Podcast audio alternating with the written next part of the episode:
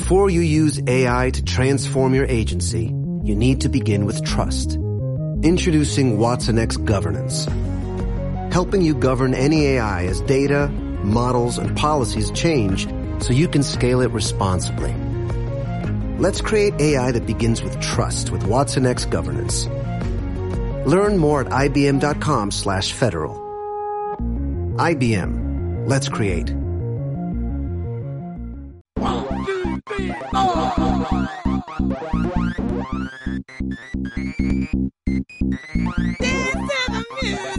Bienvenidos a XR Podcast, donde hablaremos de realidad virtual, realidad aumentada y realidad mixta.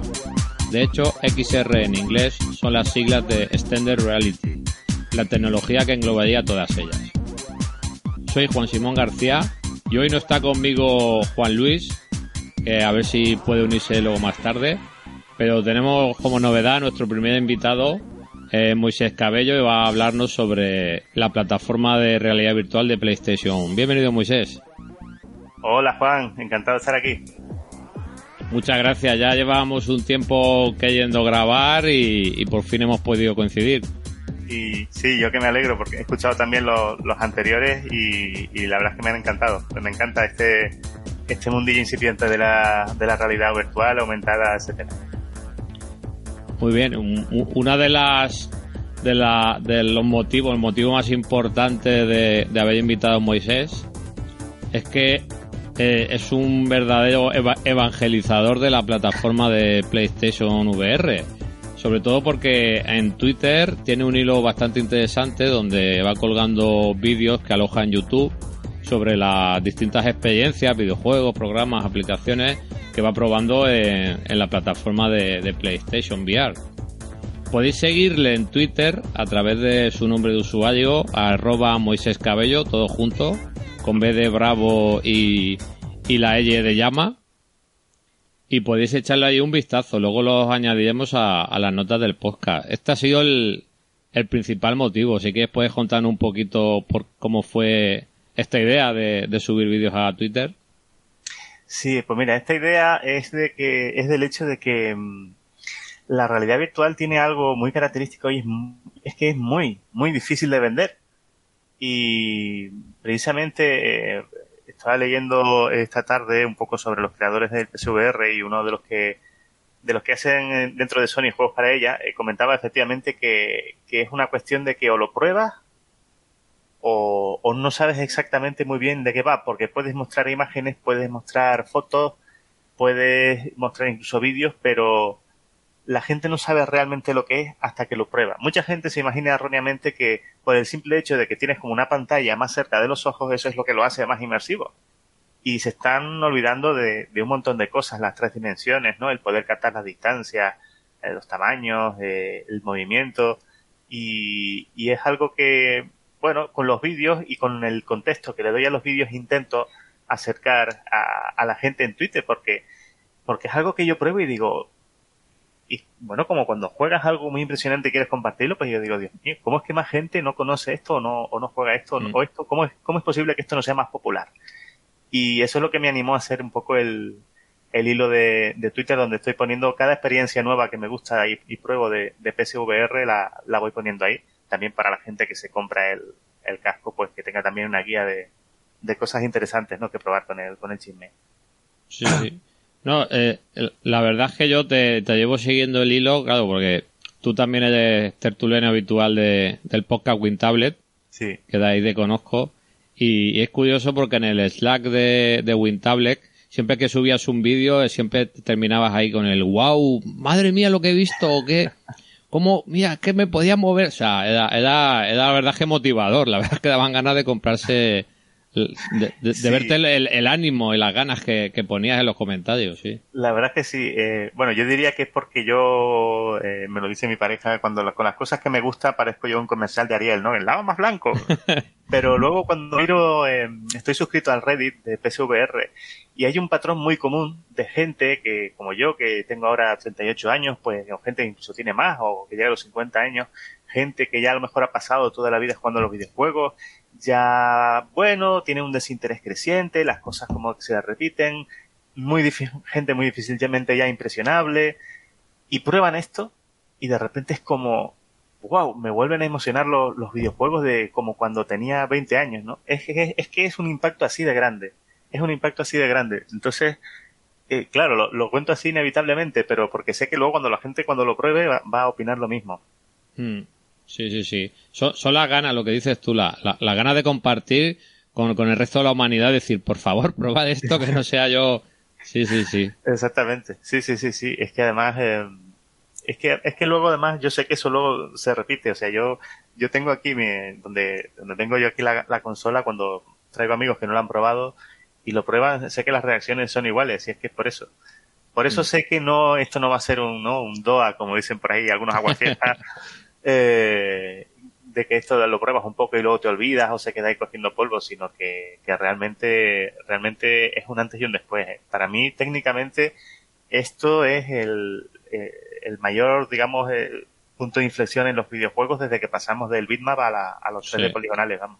Sí, no, no, yo pienso igual. Yo, yo, te, yo ya tengo 41, tengo un, un poquito más de, de edad, sí. pero yo no estoy tan tan emocionado probando videojuegos, experiencias, desde, desde que era un chiquillo y, y estábamos ahí con el Spectrum de cinta, mía, esperando sí. que cargarse. O sea, es la misma, es una emoción similar, ¿eh? O sea, sí, sí, eh, yo creo que hemos pasado 20 años, 15, 20 años jugando, digamos, a lo mismo, de la misma manera. Sí, han, sa han sacado buenos videojuegos, buenísimos. Pero más o menos eran, era, tenía las mismas mecánicas de juego, tenían, era todo, digamos, un, un, continuo. Y esto yo creo que es un momento disruptivo. Y, y, y, yo creo que por eso estamos tan ilusionados los que, los que estamos metidos en el ajo. Que aunque no sea perfecto, que es muy mejorable claro. todo. Desde luego, estamos en unas primeras generaciones, por así decirlo, del asunto. Sí, sí, Pero sí. bueno, ahora ya las cosas solo pueden ir a mejor. Sí, hombre, yo lo, lo digo una y mil veces cuando hay actores tan importantes como Facebook, que está Steam, que están ahí apostando, y Apple, que están saliendo rumores ahora de que, de que puede estar más cerca las gafas de realidad aumentada, cuando hay empresas tan importantes eh, metiendo tanto dinero, esto no puede, no puede ir a menos. Efectivamente. Efectivamente. Pues si quieres comentarnos un poquito, ponnos en, en sobre el, cómo empezó esto de PlayStation VR, a ver, poquito que sepamos un poco la intrahistoria que pues que, que, aparentemente el tema de la, de la realidad virtual eh, los desarrolladores japoneses de, de, hardware parece que han, han estado un tiempo probándolo.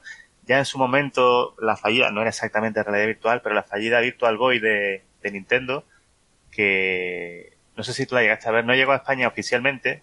La, la he visto después no no en, en su momento sí que no. Yo no. recuerdo solo verla de importación nada era simplemente que tenía forma de gafas, pero ni siquiera te las ponías, sino que tenía un trípode que las ponías encima de una mesa y tú acercabas los ojos al visor. Sí. Y, y era una básicamente una Game Boy con visión estereoscópica. Tenía un juego ahí de tenis de Mario en el que simplemente, bueno, cantaba la profundidad entre las cosas, pero ya está, no había movimiento ni nada. Hablamos de una máquina de los 90, de 32 bits, ¿no? Todo bidimensional, solo con distintos campos de profundidad y ya está. Y además, el, era, igual que la Game Boy era todo en verde, aquello era todo en rojo y fue un, fue un fracaso sonado, el primer gran fracaso de Nintendo, me acuerdo que, que fue del creador de la Hola, Game Boy, Gunpei Yokoi, y todo. ¡Hombre, Juan Luis! Siento el retraso, se me ha pirado la pinza, pero mal. Espérate un momentito que ahora se me ha vuelto tonto el teléfono ya para poder arreglarlo. ¡Calla!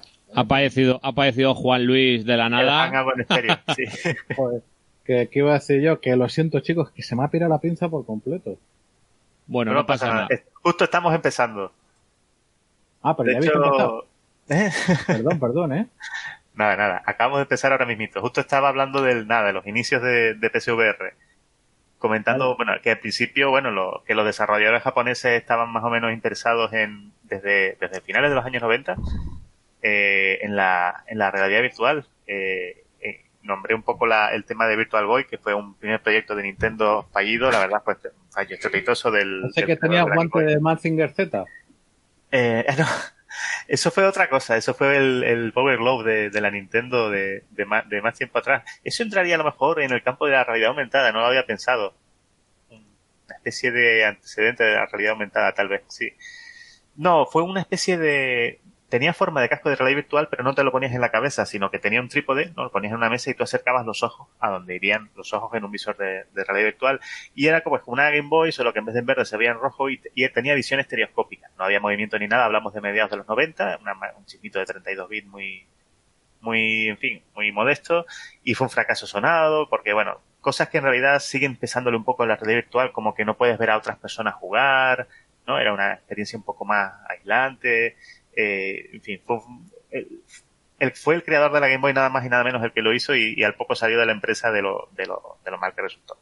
Después, en, los, en, en, en, la, en la década siguiente, eh, bueno, mentira, a finales de los 90, en el 97, Sony, que ya de quien, nos ocupa, sacó una, una especie de gafa no de realidad virtual como la entendemos ahora, que podía captar los movimientos de la cabeza, etcétera, no era básicamente un visor pegado a los ojos, que es lo que mucha gente se sigue imaginando que es la realidad virtual, y, y llegó a jugar, a poder usarse con un juego, eh, el Mesh Warrior 2, si mal no recuerdo, que era pues, para ponerte en la cabina del, ¿no? del, del robot y tal, se puede decir que era un poco un antecedente. En 2014, eh, el, los ingenieros de, de Sony ya, ya dijeron que estaban trabajando en el, en el PSVR y que llevaban como desde 2010 haciéndolo, al menos en, el concepto. Efectivamente, ha sido todo, imagino, una cuestión de ir esperando a que componentes, eh, economía de escala, etcétera, fueran empezando a ser propicios, ¿no? Y a que las versiones de PlayStation avanzaran lo suficiente para, para poder alcanzar unos mínimos que querían, como por ejemplo un mínimo de 60 fotogramas por segundo, ¿no? Es que, que aquí va para ello que sí. Eh, el gran problema no ha sido la potencia de cálculo, porque la PS3, recordemos que en su momento se ha utilizado para construir supercomputadores, llegado el caso, con bajar la, la representación del mundo tendría suficiente. Sí. El gran problema, brutal, ha sido la latencia. Y ya alguna vez he comentado con, con mi tocayo, con Juan, mi primerísima experiencia año 90 en una exposición y tal, que me pongo eso y el lag podía ser de medio segundo. Sí. El, yo que soy, coño, bastante inmune a los mareos, yo leo mientras eh, mi esposa conduce, por ejemplo. Para mí es rarísimo marearme en cualquier circunstancia. Yo conseguí marearme. Y, y, el, y dejando eso aparte, es que la, la, experiencia de inmersión no es posible sin una latencia realmente baja. Incluso más que los frames por segundo. El tema sí. está en que lo que tú veas, la reacción de tu mano, control o lo que fuera. La cabeza. Mm. Claro, no seas capaz de distinguir, sobre todo la cabeza. Muy bien, Moisés. Ese, que el movimiento no haya ninguna diferencia, lo que ven tus ojos a lo que hace tu cabeza. Si eso, si hay diferencia, estás jodido. Mm. Eso, eso, y eso, y eso lo han conseguido con el tema del eye tracking, escuchando a la gente de real o virtual eh, dicen que es, que es impresionante, ¿eh? Que, que hacen aposta, mover el ojo de un lado para otro a ver si se nota algo de borroso y tal, y dice que no lo consiguen, ¿eh? Sí, sí, sí. Es tremendo, la verdad. De Pero hecho, sí, dime. Eh, el desarrollo que hizo Sony, porque claro, aquí el gran jugador en toda esta tecnología es Oculus cuando era empresa independiente, luego cuando sí. la compra Facebook. HTC se ponen a todo rabo y hace una inversión brutal pero los que hacen la gran innovación con las versiones precomerciales es Oculus y quien marca la diferencia fuera de desarrollos militares, ¿no? Quiero decir, son, Sony hace lo de HTC o aprovecha parte del terreno andado por, por Oculus. Yo pensaba que Sony se había unido en un poco casi al, al último momento, ¿no? Al ver a Oculus y a HTC porque, ¿por qué? Porque la cámara, tanto la cámara que usa para el tracking como los, los MUF, los controladores estos luminosos, eh, eran tecnologías anteriores.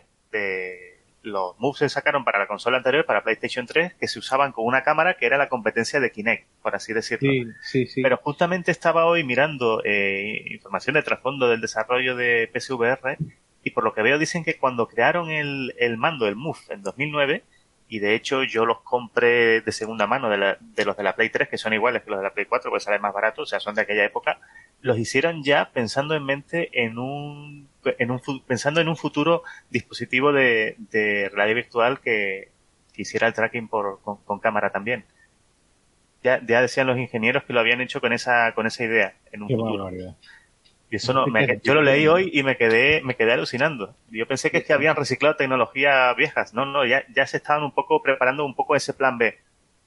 O sea, y flipemos que, mm. por ejemplo, si lo pensamos, eh, Microsoft con Kinect podía haber tenido un terreno ahí de, de ventaja bestial por las Tremendo. posibilidades brutales de Kinect.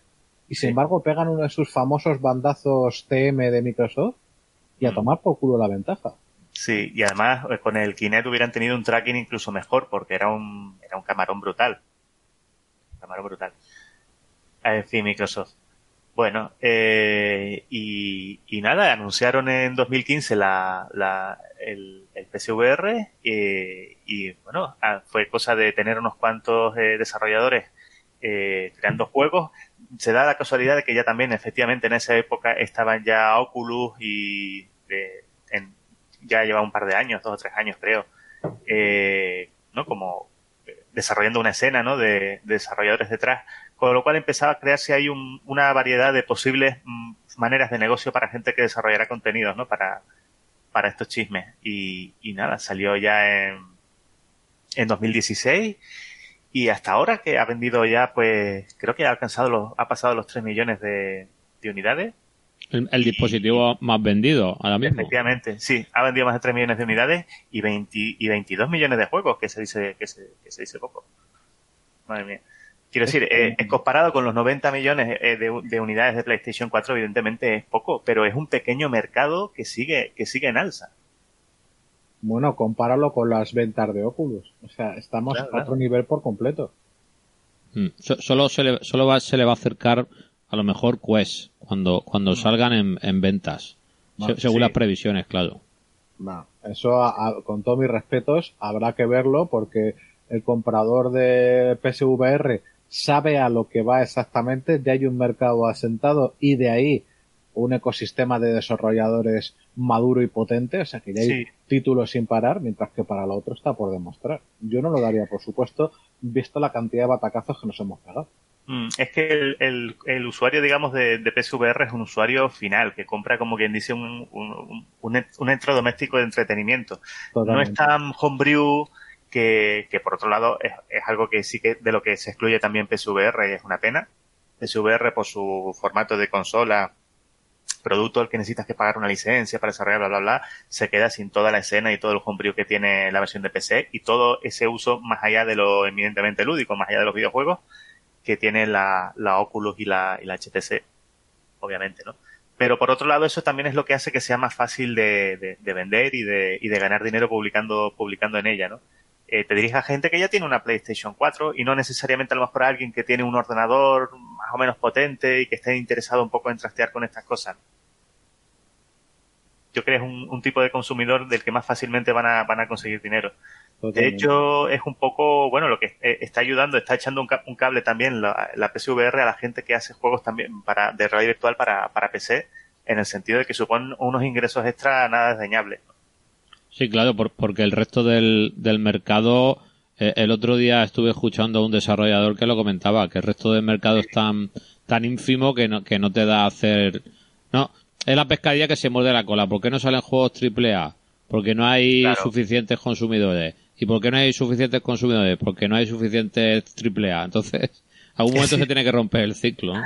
Hombre, o no se acaba de romper, ojo, ¿eh? porque ¿cómo puedes? Es que cuando hablamos de triple A estamos hablando a, a ver, de ocho ceros del señor más un guarismo delante. O sea, de sí. cientos de millones de dólares. Es una pasada. O sea, arriesgar cientos de millones de dólares para un no puedes de... claro no, claro que no puedes por ejemplo ya hemos hablado de un de un juego de momento es un juego que se llama Onward que es mm. para Oculus y no sé si lo venden entiendo que lo venden ahora más en la plataforma Steam porque yo al menos la impresión que tengo de Oculus es que la tienda fijaos que yo pasaba por unas movidas familiares meses sin pasarme por la tienda y cuando me he pasado ha sido decepcionante no lo siguiente o sea ya no por cantidad de títulos, que había bastantes nuevos, sino por variedad, por algo que me dijera, joder, qué sorprendente y qué tal. Tampoco es que pasara demasiado tiempo, pero mm. vaya, lo que se puede ver es que en la tienda de Steam hay bastantes más, más, más títulos. Mm.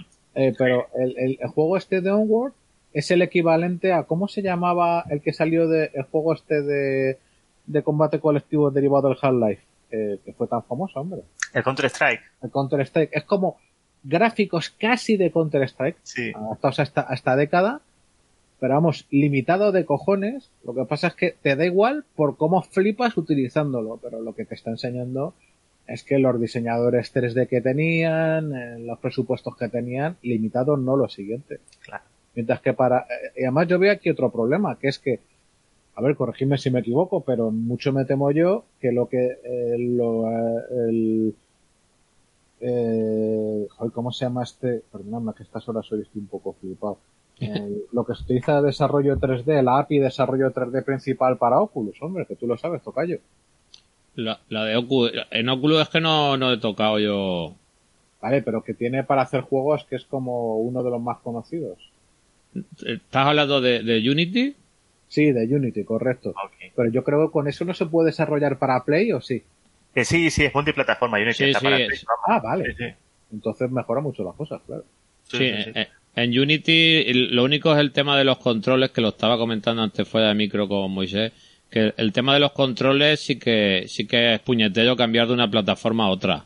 Claro, eso sí. No, no, es, no es como antes que de PC era muy fácil cambiar a Mac y a, y a Linux, era, era muy sencillo. totalmente, sí, porque no es el mismo sistema de control, Claro, entonces es, cambia muchísimo cuando haces una un desarrollo para para una plataforma de en realidad virtual, luego cambiar a otro es, es casi hacerlo de nuevo. Sí, tiene que ajustar es una pasada, ¿eh? Mm. Porque las, los grados de libertad que tienes con los mandos de Oculus o con los de la Vive, de momento no tienes en PSVR. Ciertamente. Eh, el, eso, esa es una de las cosas, eh, mira, puestos a hablar de, ¿no? de, desventajas de PSVR respecto al, a las gafas de PC.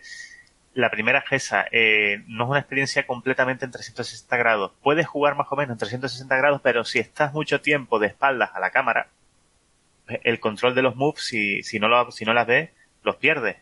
Puede, detecta el, el movimiento del, del, mando sobre la propia mano, pero no en el espacio. Con lo cual, pues ahí, ahí se pierde un poco la gracia. Es algo que sucede poco, pero puede suceder.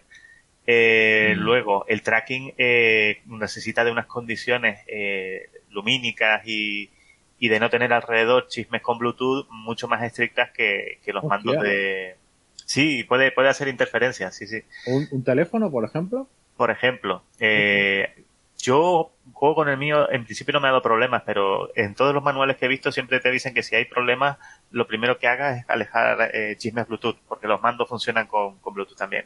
Oh. Y no sé, sí. Ahí, ahí, se nota, entiendo también un poco la viejunidad del mando, ¿no? De la tecnología del mando.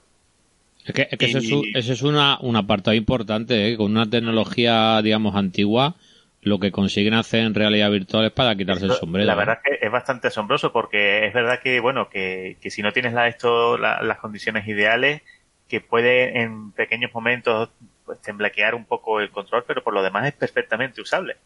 Mm. Eh, tanto los mandos como la, la, cabeza que también lo detecta, ¿no? El, el esto.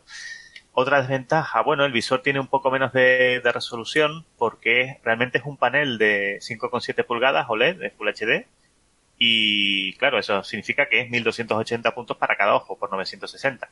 Vale. No es una diferencia espectacular con los primeros modelos que salieron de HTC y Vive, que creo que eran 1440 o tal, pero bueno, eh, es un poquito menos. La gente que está acostumbrada a jugar en la tele eh, y a 4K, Full HD y tal, pues es luego de que se ve un poco borroso, ¿no? En comparación. Y es, y es eso, ¿no? Que la resolución no es tan, no es tan buena. Y aparte de eso. Mm, pero, pero por ejemplo, a mí el, tema de la resolución nunca me, ha, nunca me ha supuesto. Porque tú lo que quieres es que sea un juego inmersivo, que la mecánica, la jugabilidad.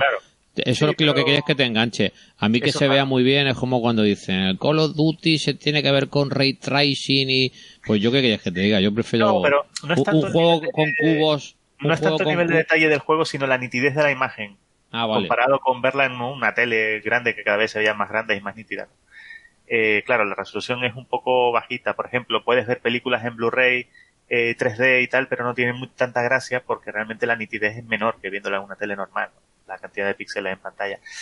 Y así desventajas, mm, bueno, esas son las fundamentales, ¿no? Eh, las que evidencian la diferencia de precio, ¿no? Entre, entre un chisme y otro.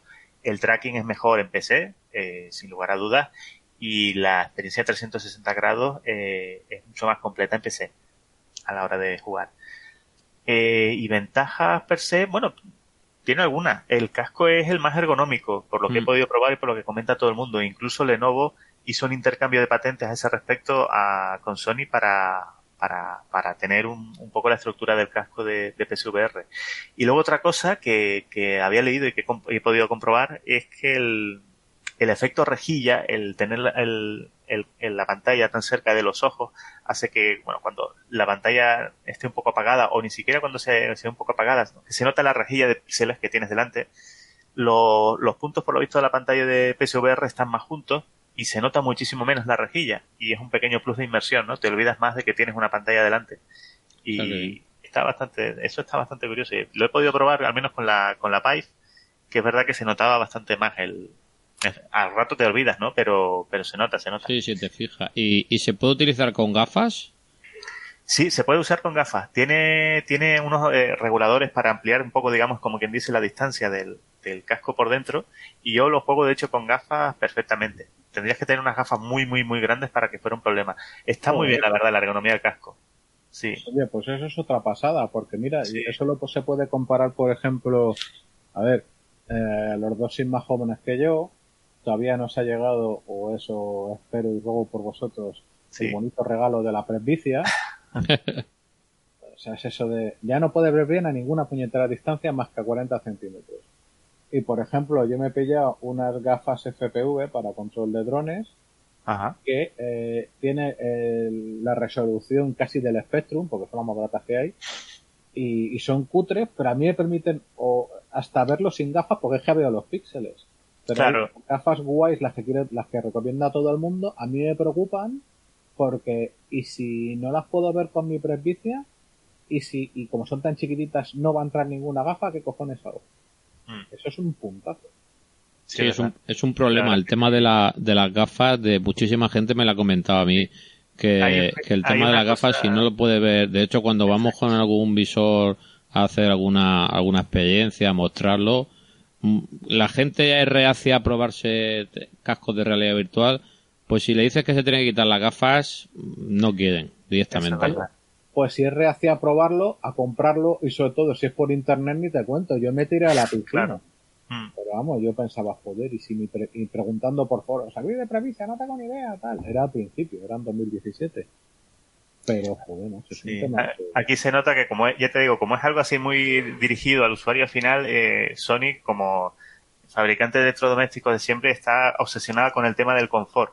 Y de hecho obliga a los, bueno, obliga a los desarrolladores les ponen, tiene una serie de líneas a los desarrolladores de, ah, prohibido juegos que se ralenticen, que pueden marear, ¿no? Tienes un hardware final, pues, o optimizas o no lo sacas, eh, tienen que tener opciones para reducir el mareo, y luego el propio casco eh, es una es una virguería de, comodidad y de, de, posibilidad de ajuste.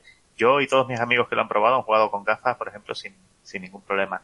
Puedes separarte más el, la pantalla de los ojos, menos, eh, en ese sentido está, está muy bien, la verdad. Puedes usar eh, eh, auriculares externos, el que quieras, ¿no? te deja un poco las, orejas libres y tal. Así que en ese sentido yo creo que eso es lo mejor del visor. Lo, lo, peor, pues lo dicho, ¿no? En las diferencias de precios se notan sobre todo en ese aspecto. Además, ahora, eh, claro, sacan, se, salen versiones nuevas de los visores de Oculus y HTC más rápido y sobre todo el tema de la resolución cada vez el de la PSVR queda más, queda más atrás, ¿no? Sí, pero, pero la diferencia está en que para, para, por ejemplo, la consola más el, el visor y los mandos, ahora mismo que está ya en 400 y pico o... Sí, el pack puede estar en torno a eso, efectivamente. Eso es lo que tiene, es que ese ha sido el gran el gran éxito de la de Claro, eh, es, que estás comparando con yo creo que es otra liga porque los PCs de escritorio súmale un ordenador mínimo mil euros es eso y, el, y el visor entre, entre los 150 que está el Lenovo Explorer y lo que te quería gastar con el Byte Pro i, que creo que estaba por, por los 2000. O sea que yo creo que son categorías distintas, ¿eh? Sí, la verdad es que sí.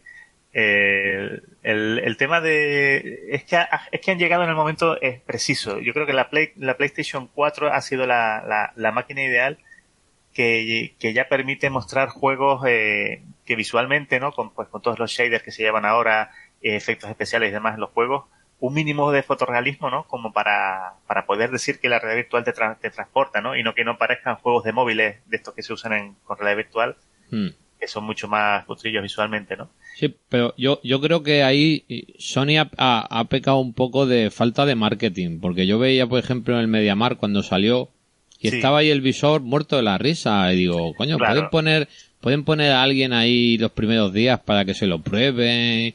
Eh, si, no se pueden probar, es absurdo, no hay publicidad posible. Ese es el gran problema de la red virtual. Sin prueba, no hay publicidad y es una pena. De todas maneras, con el caso, del caso de la PlayStation VR también eh, ha sido el tema del precio. Cuando salió estaba a 400 euros y, y ya era un dinero. Hmm. Porque además cuando salió también estaba la PlayStation, acaba de salir, si mal no recuerdo, la PlayStation Pro, o estaba por salir, que salía también más o menos eso. Con lo cual ya la cosa se nos iba a 800 euros, ya era un dinero. Entonces ves que a lo largo de, del año las ventas de, de PSVR van languideciendo, pero cuando llega otoño el Black Friday y las Navidades, las rebajas pega un repunte tan brutal. Sí. O sea, una cosa exagerada. Y ahí se nota que efectivamente uno de los problemas de entrada era el precio. Ahora que está en eh, eso, en, casi los poco, pasando poco más de los 200 euros o incluso cuando entraba en rebajas estaba ya a 160 y algo, creo que estuvo estas navidades. Ahí es donde se notan los, los repuntes de ventas tan grandes, ¿no? ha sido un poco un pico de subida y bajada, subida y bajada, donde se nota el efecto del, del precio, ¿no? De cuando a la gente le da menos miedo probar. No es por falta de interés, es por falta de... Claro. Pero es que si no lo pruebo, no lo voy a pagar tanto dinero por este chisme. Es que yo creo, yo creo que ahí son dos de las patas importantes en lo que has comentado. Una es el precio, otra es la comodidad, la comodidad de que cuando tengas cinco minutos las gafas no te moleste por el peso, para que no te saque de la inmersión. Y yo creo que la última pata que le faltaría, en este caso tendría tres patas, sí. la última pata que le faltaría sería la facilidad de uso, ¿no? El, el eh, ¿Cómo está el uso en, PlayStation VR? Eh, es, es mucho más sencillo que en el ordenador, no sé si ya llega a probarlo. Bueno, lo han, se nota que lo han intentado reducir lo, lo mínimo, lo mínimo posible. Siempre es un, es una complicación extra al concepto básico de consola de sentarte, encender y jugar, ¿no?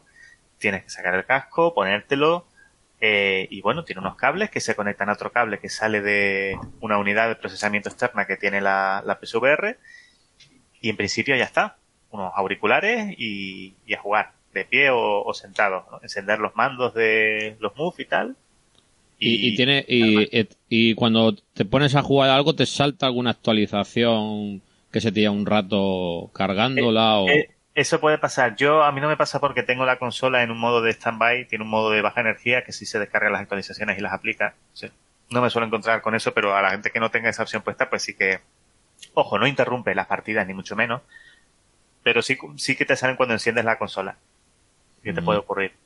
Eh, la consola, es verdad que al, al, principio puede parecer un poco más aparatoso el tema de los cables porque trae una pequeña unidad de procesamiento externa que hace de intermediario entre la consola y la televisión eh, que se encarga de, de, dos cosas. Primero, le añade a la PlayStation una especie de, de sonido 3D, de pequeño equipo de sonido 3D, que para los juegos de realidad virtual pues se nota. Claro, viene muy bien. Pero luego tiene una cosa muy, muy chachi y es que eh, tiene un interpolador de fotogramas para que los juegos puedan ir a lo mejor a 60 fotogramas por segundo y mediante esa técnica de interpolación parezca que tienen 120. Y esa técnica de interpolación, aún así, mantiene el lag por debajo de los 18 milisegundos. Con lo cual, en una PlayStation 4, eh, pues bueno, no tienen que sacrificar tanto detalle como para poner un juego a 90 o a 120 fotogramas, sino ponerlos a 60 a lo mejor. Y con esa técnica de interpolación ofrecer esa suavidad, eh, esa suavidad extra. Sí, eso, eso también lo tiene Oculus y, Vive también lo tiene y hace mm. poco que se lo pusieron a, la, a las de Windows, menos mal, porque no lo tenía. Claro, es que ya te digo, cuando vas justito de potencia, comparado a lo mejor con grandes PC como el tema como el PlayStation 4, eso la verdad es que es fundamental. En el de la PlayStation 5, una de las primeras cosas que se, que se escuchó hablar extraoficialmente es que ese chisme ya está, estaría eh, dentro de la propia consola. O sea que vamos, que lo tienen pensadísimo el tema de la red virtual para, para PlayStation 5. Sí, luego, luego hablaremos de, de, la, de la Play, el último punto que tenemos. De todas maneras, perdonadme que vuelva un poquitito al punto inmediatamente anterior porque hay una cosa que veo adicional que es que la consola no hay que venderla. es una categoría que ya está absolutamente asentada y que a las ventajas eh, mencionadas está el hecho de jugar todos en la sala de estar. Esa es otra. PSVR, yo no sé ni siquiera si la máquina puede con más de un visor a la vez, no estoy seguro. No, no, no puede, no puede. es lo que me temía porque que sería una burrada de cantidad de cálculo. Sin, em- sí, sin embargo, sin embargo, sí que tiene eh, este procesador externo permite una cosa y es que pueda mostrar una imagen distinta el visor de la gafa y la televisión a la que sale la imagen ¿no? en principio una copia de la imagen. Pero hay juegos que tienen una especie, digamos, de multijugador en el que uno juega el visor, eh, juega con el visor, pero otros que juegan normal en la tele con los mandos pueden jugar al mismo juego. No igual porque, claro, efectivamente sería añadir una tercera pantalla, ¿no? En la tele que, le quita procesamiento a la virtual, pero por ejemplo, hay casos de juegos en los que, qué sé yo, hay uno en la que uno tiene el punto de vista, el que juega con las gafas, tiene un punto de vista de un gato que intenta atrapar a unos ratones se asoma tras de unas cortinas y se sorprende a los ratones saliendo de debajo de unos vasos en los que están escondidos, los atrapa. Los jugadores que están jugando por fuera del visor en la tele, con los mandos clásicos de PlayStation 4, manejan a los ratones en la tele desde otro punto de vista y, y se permite al menos un juego, un juego que yo no me lo esperaba, un juego multijugador, un juego cooperativo en una sala de estar, ¿sabes? Con más gente. No está ahí un poco uno solo ahí con el, con el casco. Ese tipo de cosas En cualquier caso, que es que la propia categoría, y fíjate que es realidad virtual en juegos, porque fuera de los juegos prácticamente es inexistente. El rollo que querían vender de las experiencias, sí. me ha pasado lo que a casi todo el mundo, que lo utilicé una vez, no me llamó y no las he vuelto a usar. Yo sí, yo trato de estar un poquito al día de VR, pero básicamente lo que ahora mismo hay son juegos, y los juegos tienen un tiempo muy limitado. A lo que voy es a que, mira, por ejemplo, yo estoy pensando en lo mismo que eh, los e-readers, los aparatos con pantallas de tinta electrónica, sobre todo cuando son para algo más que para leer. Para leer, ya está Kindle, se comió el mercado, lo hicieron muy bien o los demás muy mal, o ambas cosas, fin de la historia. Pero por más que tenga unas ventajas sustanciales en algunos escenarios usar un aparato de tinta electrónica para otras cosas que no sean para leer, como para escribir o para navegar o para otras cosas, ah, es abrir un mercado es convencer a la gente que aunque parezca mentira es muy conservadora si no está no está digamos educada en el sentido inglés educated vale no es eh, de en, las ventajas o el, en el beneficio que va a obtener de un aparato y por lo tanto no lo compra quiero decir han tenido que pasar 11 años desde el primer IREX Iliad que por cierto lo vendí oh, sí, sí. para eh, que empiecen a salir por fin aparatos que sirven para algo más que para leer. 11 puñeteros años. No digo que vaya a pasar tanto eh, para que vaya creciendo la realidad virtual tantísimo tiempo, que de hecho si ocurría tanto tiempo hay que darla por muerta, como básicamente casi hay que dar a, lo que yo estoy hablando. Pero sí que el problema que tiene es para el consumidor que no sea un tequi, que no le mole mm. destinar su dinero a cacharrear y a experimentar, es convencerle de una categoría nueva. Otro ejemplo de los smartphones no hay que convencer, pero cuando saltamos de un smartphone a las viejas tablets, a los tablets PC, ¿eso qué coño es? ¿Y eso para qué lo quiero yo? Etcétera. O sea, es que al final hay que contar con que el usuario es muy conservador y el éxito que ha tenido Sony con la PSVR es más destacable aún por eso, porque por más que estén muchísimos millones de casas las PlayStation, que diera el salto a la peña a gastarse unos cientos de dólares en algo que joder, que le rompe el esquema, que ya no es la consola a la tele con el mando familiar para él. Y es algo que, ha despertado mucho escepticismo, en, parte comprensible eso, porque sobre todo en el mundo de las consolas la gente viene un poco escaldada, ¿no? De determinados periféricos. Y, pero, pero sigue siendo algo muy común, lo comenté justo antes de que llegara, que, bueno, yo lo, lo ves a veces, lo comparto del Reddit de PSVR, las típicas experiencias de gente que ya, eh, pues tiene 40 o más años, ya ya jugando muchos años los videojuegos, ya le impresiona muy pocas cosas, etcétera, y de pronto, ¡boom! Dice, no, me había vuelto a emocionar tanto con los videojuegos desde, desde tal. Y, a lo mejor eran escépticos de la, de la red virtual y ahora de pronto dan ese salto. Hmm. Sí, eso, eso lo comentaba yo también antes, que, que, que yo, por ejemplo, llevaba muchos, mucho tiempo, aparte de que tenía las nenas pequeñas, eh, que no tenía tiempo para jugar a videojuegos pero ha sido a raíz de la realidad virtual cuando estoy buscando tiempo para, para probar juegos en realidad virtual, cosa que no me había llamado la atención con ningún ningún título nuevo estos esta última década, por ejemplo. Sí. Sony, en este caso, eh, está haciendo ciertos esfuerzos que no, que no, que no, no parecen tan visibles, pero que, pero que están ahí por, por popularizar PSVR y es intentando eh, atraer a, editores que, bueno, juegos como Skyrim, que son juegos AAA de hace, de 2011, eso sí es verdad, pero que, pues que adaptarlos para PSVR o este el Ace Combat nuevo que, que puse yo el vídeo el otro día, que es un juego que en realidad era un juego para jugar en tele, en la Play 4 normal, pero convencieron a, a Namco, a los, a los creadores, para que, para que crearan un modo de juego en, en, en VR porque es una manera de, de que no sea un todo y nada, de que te tengas que arriesgar a hacer un juego súper caro solo para realidad virtual, ¿no? Sino una especie de modelo de juego mixto que con el que está poco a poco introduciendo el eh, ayudando a introducir la, la realidad virtual en, en, PlayStation y que de momento más o menos parece que le va le va funcionando. ¿Cómo se llama ese juego sencillito que llevas un ultra ligero? Ultra Wings. Ultra Wings, Ultra Wings. Qué pequeña maravilla. Claro, pero es simpático en PlayStation en PC. Te lo pones en unos cascos, te cagas por las patas abajo. Sí, sí, sí, sí. Mira qué tonto y que no tiene. Para el que no lo conozca, Ultra Wings no se lo recomiendo en absoluto si no tiene unos cascos de realidad virtual, porque no tiene sentido. Llevas un ultra ligero de una isla a otra isla con unos gráficos de mierda. Sí, así de dibujo animado, así desenfadado, ¿no? Simplone. Claro, claro. Pero eso te pones en cuando, cuando estás volando miras a los lados de tu, de tu cabina. Hmm. Eh, la sensación es tan brutal. de un día hice el experimento y me cagué, digo, porque me puso un ventilador. Ah, ahí está. fue lo más. Y Eso es lo idóneo. Sí. No sé si en PlayStation existe. ¿Cómo se llama, hombre? Ay, perdonadme, hijo. ¿Los Jotas? No, es que es, es una cosa. Como un juego masivo multijugador que puede llevar carros de combate, el War Thunder. Ah, ¿el World of Tanks? No, War, War Thunder, porque World of ah, Tanks vale. en tercera persona un carro de combate, ni me molesta en probarlo. No me suena, no me suena. Bueno, pues este puedes llevar aviones o carros de combate oh, de desde los años 30 hasta los años 60, ¿no? Muy game. O sea, incluso cuando lo ponen en plan hard sim, no es muy hard sim, digamos. Los gráficos de Oculus, pues son del género mierder comparado con el Full HD de un PC o no te cuento un 4K, ¿no? Da lo mismo. Yo la primera vez que me senté, en vez de llevar ese juego que ni me había molestado porque, vaya, pues es como muy juego y no tengo tiempo. Me, me lo pongo en la Oculus y mirar por los lados de mi camina, estando dentro de un Fiat Chirri de, de, que llegó a intervenir en nuestra guerra civil, es una experiencia que jamás he tenido en todos mis años de simulación.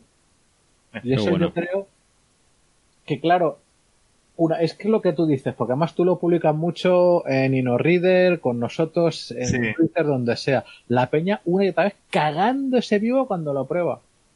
Mm. Pero hasta que lo prueba, ese salto, coño, Exacto. es un problema que ya llevamos unos años y no se ha dado tanto. Esa experiencia no se puede publicitar, es imposible. Lo comentaba antes también, un desarrollador de, de, Sony, de los que está desarrollando ahora juegos para virtuales, una de las principales ¿no? desafíos que, que encuentran, que no hay manera de, vender en la realidad virtual hasta que la, hasta que la prueba. Hmm. Absolutamente. Y, y siguiendo con el, con un poco con el guion, eh, ¿qué, ¿qué, experiencias, qué videojuegos nos recomendarías para la gente que pille una PSVR de segunda mano? O... Le diría, bueno, lo primero que se pase por mi hilo, porque ahí voy comentando todas las cosas que me, que me encantan, ¿no? Las primeras que recuerdo que me, que me volaron la cabeza fueron, bueno, eh, hay un disco que se llama eh, VR Worlds que lo, que lo vende Sony, creó una especie de demos, ¿no? Para mostrar a la gente las cosas que eran posibles con la, con la realidad virtual, ¿no? Son pequeños juegos o pequeños trocitos de juegos no hechos, ¿no? Hechos por ellos, conceptos. Y, por ejemplo, bueno, había uno que es el que, el que enseño siempre a los primeros que la prueban, que es eh, que te sumergen en una jaula submarina. Es, increíblemente realista. Está no es un vídeo, está en 3D real, pero es increíblemente realista y la gente le, impresiona absolutamente. Pero luego el otro, en el que llega la parte de la, de la interactividad, que es una especie de historia de gángster en Londres y tal. Eh, bueno, hay una que es brutal, en la autopista, una persecución. Tú usas tus manos, ¿vale? Puedes, puedes abrir la guantera del coche, abrir la puerta del coche, tirar algo fuera, coger, las armas, tiroteos con gente por fuera. O sea, el, el, el, tema de usar las manos es un cambio de, no solo la inmersión visual, es también el tema de la expresión corporal. Poder usar tus manos lo cambia todo jugando a la, mm. a la realidad virtual. incluso en una escena que no era de acción, sino que era narrativa. En, ese en plan, tío, tío, qué bueno. Sí, una, una, escena narrativa que era un tío eh, hablando contigo y tú estabas ahí sentado en una reunión de gángster, ¿no? Tenías el cigarro, lo podías coger, le podías dar una calada porque el casco tiene un micrófono para las partidas en línea y detecta cuando estás aspirando y cuando estás soplando y ves cómo sale el humo. Son una serie de detalles tan, que son tan ridículos y son tan brutales luego en la práctica, ¿no? Recibes un mensaje secreto en el móvil, puedes coger el móvil de la mesa, lo levantas, lo miras un poco por debajo, todo como si lo hicieras tú mismo. O sea, el tema de la expresión corporal también es otra cosa que no, que no se lo imagina la gente cuando, cuando piensa en la realidad virtual, ¿no?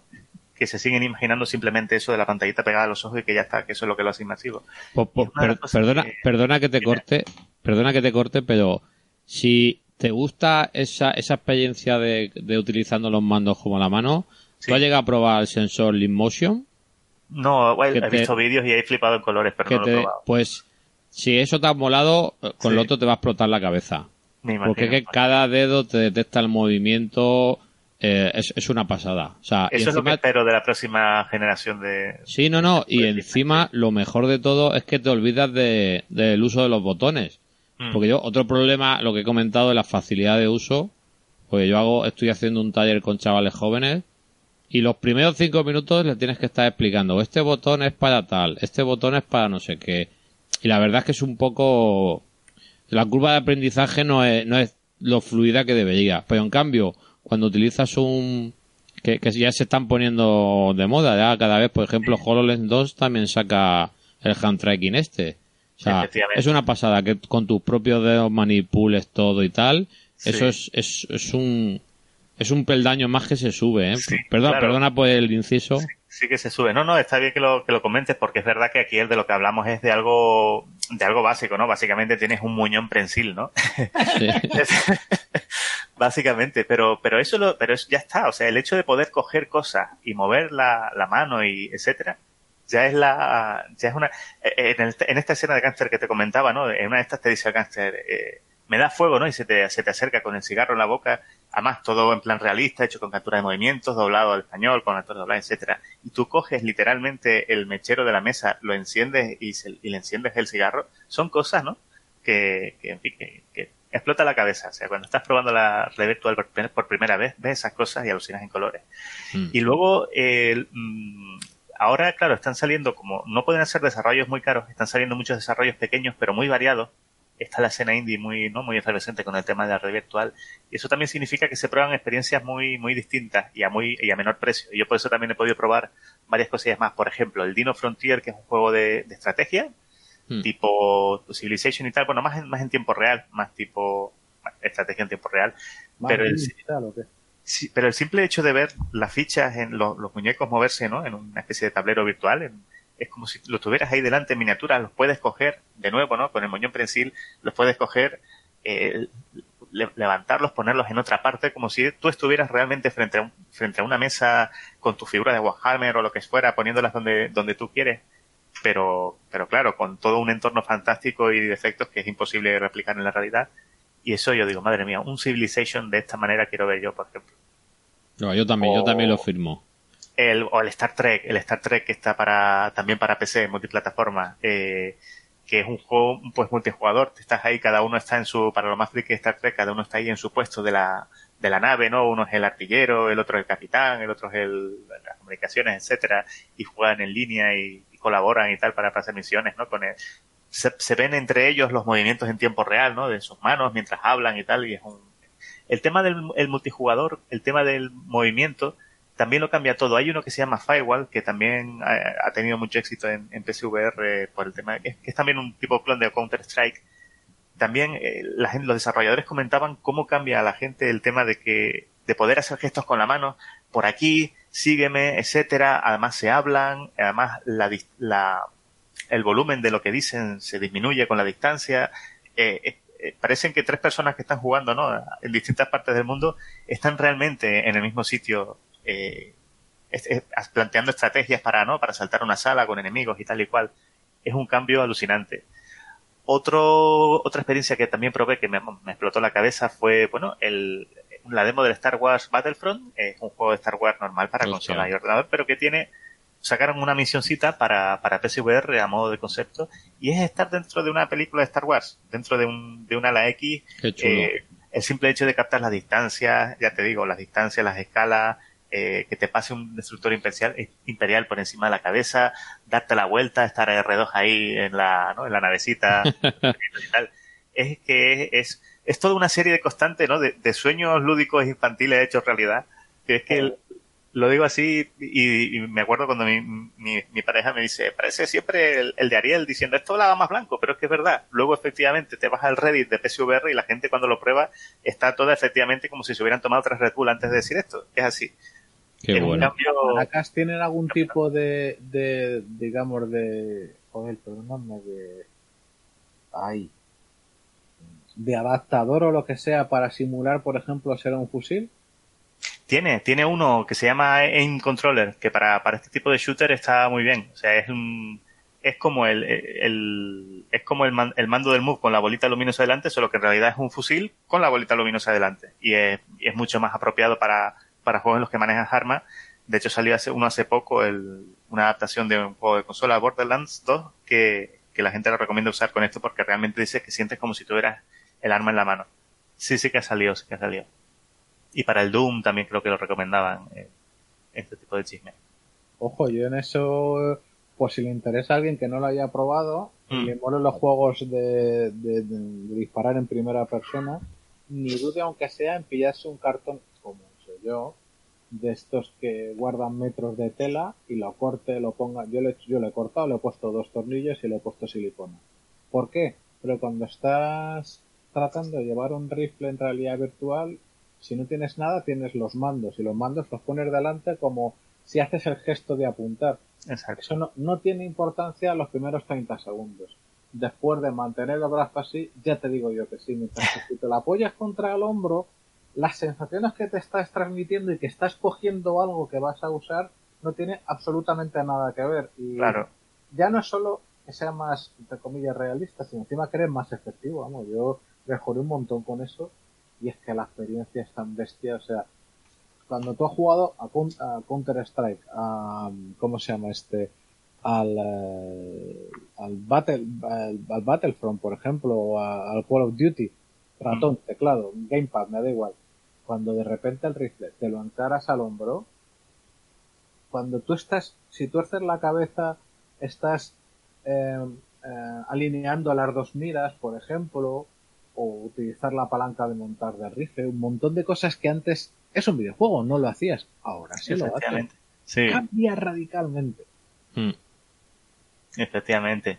Y en temas de volar, bueno, eh, lo que predominan obviamente en consolas son los arcades, porque no, no tienen, eh, con el mando el pad no es el, el método de input output apropiado para los simuladores, ni, ni la televisión, generalmente eso es, es un juego mejor para, para ordenador, no cabe duda. Pero luego hay cosas muy chulas como el Ultra Wings, el, el Ace Combat, por ciento, el Ace Combat nuevo, este, por ejemplo, eh, se controla solo con el mando, con lo cual no usas las manos, y que es una pena por un lado, lo que pasa es que por el otro tiene todo lo que le falta visualmente al, al Ultra Wings, ¿no? Es, visualmente es espectacular. El, el Ace Combat tiene los efectos atmosféricos, de luz, totalmente realistas, y en ese sentido la verdad es que es apabullante. Es un espectáculo, no es, no es simulación, pero es un espectáculo en plan Top Gun.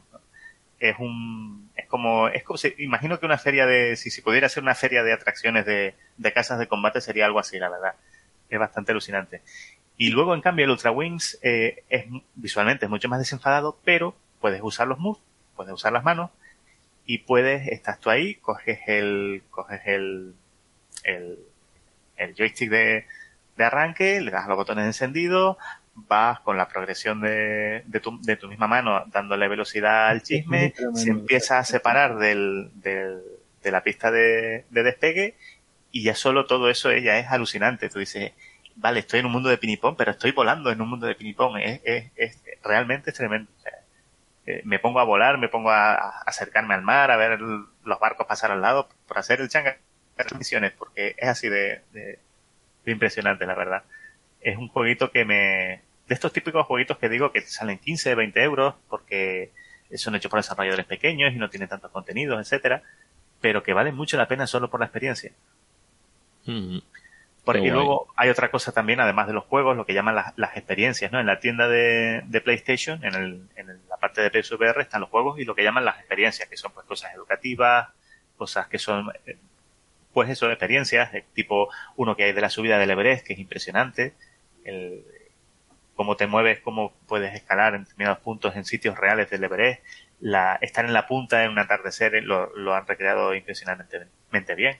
Para mí, que soy un espacio trastornado, hay uno que me, me resulta alucinante, que es del Apolo 11, que recoge pequeños momentos del, de la misión del Apolo 11 y en concreto la parte del alunizaje, en general es una demo hecha con pocos medios, pero en concreto la parte del alunizaje recrea perfectamente el Eagle, el módulo, el, el módulo lunar por dentro, eh, ocupa el puesto de, de Aldrin y no solo es el realismo, sino que es la escala. He visto, he visto, de pequeño innumerables fotos, vídeos, reportajes de mil cosas del, del Apolo, pero no te haces verdadera idea del tamaño del módulo lunar hasta que estás dentro o en un museo puedes entrar en uno, tienes la suerte de entrar en uno, o pruebas una demo como esta y puedes ver, sentir de verdad el, la escala de estar ahí dentro y además la escala de la luna por la ventanilla a una distancia real. son cosas que no se pueden, ya te digo, ¿cómo vendes eso? No puedes, con un vídeo no puedes lograrlo, tienes que probarlo. Mira, y dime. Perdona, justo lo que estabas comentando de que le tengo que probar el Eagle, pero es que directamente con todas las movidas que estoy metido no tengo tiempo lo espero tenerlo a, no mucho tardar. Hay otro simulador, en este caso para Oculus, que no sé si existe para la PSVR, que es el simulador de la Estación, Espacial Internacional. no, y es una pena que no esté para PSVR. también, hay, también hay cosas que ahí eh, lo que hace un poco de filtro, por desgracia, es la potencia de, la PlayStation 4. Además, hay una cosa que limita un poco más. Eh, PlayStation 4 tiene dos modelos, la PlayStation 4 normal y la PlayStation 4 Pro, que tiene más potencia y que salió después. Pero en juegos, por ejemplo, como el Elite, el Elite Frontier, que, que tiene realidad virtual para PC y que es una pasada de juego, no tiene para versión para PSVR porque la PlayStation 4 normal no puede con él. La PlayStation 4, la PlayStation 4 Pro sí puede con él, pero si un juego sale solo para una y no para la otra, se estaría creando de facto una nueva generación de consolas y Sony quiere evitar eso y no permite que se saquen un juego solo para una y no para otra. Con lo cual eso también lastra un poco la, la entrada de juegos que sean demasiado, ¿no? Que tengan unos requerimientos de, de potencia demasiado potentes para, para PlayStation. lo que comentabas de, la experiencia de la Eagle, en la Estación Espacial Internacional. Eso tiene que ser flipante. La de ingravidez estaba tan jodidamente bien creada que mi mente y mis ojos me decían una cosa, mi cuerpo decía otra, y es la única vez que me he logrado marear. Era tan brutal, estaba tan bien hecho de pues claro, eh, en, caída libre, claro. Eh, la perspectiva no tiene sentido. Arriba es lo que tú quieras que sea en ese momento. O como decían en el juego de Ender, adelante, ¿no? Sí. Y, claro, el problema es, está también que tú lo estás viendo. Es así. Pero coño, yo siento que, que mi culo sigue pesando. ¿Qué es esta mierda? Claro. Sí, sí, sí. A mí me pasó la primera vez que jugué al Ultra Wings también. Después me pude acostumbrar, pero es, claro, es otro problemilla que tiene la, la realidad virtual y no veo manera de que eso se pueda cambiar demasiado, porque claro, eh, además tenemos que tener en cuenta una cosa, a la fuerza de hacer realistas determinadas experiencias, tenemos que tener en cuenta que nos estamos acercando a experiencias que reales, realistamente marean. Y claro, tienes que, tienes que intentar que no mareen como si marearían también en la realidad hay mucha gente también que si hiciera lo mismo que en Ultra Wing, echaría la bota. no, volando el avión o, o, con el coche a, a todo trapo. Eh, pero, pero es verdad que además está efectivamente el plus de que tus ojos dicen, me estoy moviendo, ¿no? Y tu oído interno dice, estás quieto. Y, y ahí si no acostumbras al cerebro, en, en, el caso de la Play a mí me ha funcionado siempre unas pequeñas partidas cortas y enseguida se me va, me va, me va creciendo el tiempo que puedo jugar sin marearme. Y yo he estado hasta tres o cuatro horas jugando al Skyrim eh, que eso no es una partida, eso es un retiro a otro mundo y sin ningún problema luego. Eh, es verdad que luego te quitas el casco, estás un momento en plan, ¿quién soy? ¿Cómo me llamo? ¿Dónde estoy? ¿No? Pero bueno, se pasa rápido. y, y, una cosita que también quería preguntarte, que el otro día, hace unas semanas me lo dijo un amigo que también tiene la, la PSVR, que se pueden utilizar los juegos de Steam. A ver, háblanos de eso porque a mí, me, a mí sí que me explotó la cabeza con eso. Sí, bueno, esto es un poco extraoficial y es un poco limitado, pero poder se puede. Hay un, hay un proyecto de, de software de código abierto que por ingeniería inversa está, digamos, intentando eh, que funcione la, la PSVR conectada al PC, al ordenador. Eh, han conseguido que funcione, eh, pero no te permite todavía el movimiento espacial, pero sí el, el movimiento en torno al propio, al propio visor. Y, y creo que también te y puedes probar con esas limitaciones, en principio, todo el catálogo de, de SteamVR usando la, las capas de PSVR, también pensadas para PlayStation. Es una pasada, vamos. Eh, veo que has dejado un enlace, ¿no? Sí, de, cómo, de cómo hacerlo, lo pondremos también en la descripción del podcast. Sí, efectivamente. Trinus creo que se llama el, el desarrollo. Claro, esos son los que tengas, los, los videojuegos que tengas en tu, en tu mm. biblioteca de Steam, sean los que puedas utilizar sin problema, ¿no? Efectivamente, hay, hay, y sí, incluso, incluso cosas de fuera de Steam, creo que también la gente lo ha logrado, lo ha logrado hacer funcionar. Por ejemplo, el Minecraft, que mm, ni está ni se le espera en versión de radio virtual para PlayStation, obviamente, por la competencia. El, para eso el Minecraft normal y, y mucho es pues es una manera de probarlo a quien tiene una PSVR, conectándolo al PC y jugando desde ahí. Qué bien, qué bien, macho. Sí, las experiencias que he estado contando las he ido recopilando eh, y hay más en, en, en, el, en este hilo de Twitter que, que pondrás, imagino, en el enlace del, del podcast. Y ahí, bueno, teniendo en cuenta lo que he dicho de que en los vídeos no se captan las distancias, las escalas, ¿no? la, la inmersión completa, te puedes hacer una idea de lo que esperar. Hay otra cosa también que me gusta mucho y es que hay juegos que te exigen moverte, que acaban un poco con el sedentarismo típico de los, de los videojuegos. A mí se me mm. ocurrió en mala hora probar en una misma tarde el juego este del Beat Saber que ha sido un... Ostras. Fue un blockbuster antes de llegar a PSVR. Empecé arrasó y en PSVR arrasó también. El de los, el de los mover los sables sí, sí, es una pasada, ¿eh? Y además el Creed, que está basado en el juego de boxeo basado en la licencia de Rocky, lo jugué en la misma tarde y casi he hecho hasta ligadillo de, lo cansado que acabé. y, es, fantástico poder, poder moverte, jugar y moverte y, hacer un mínimo de, ejercicio, eso me encantó, la verdad.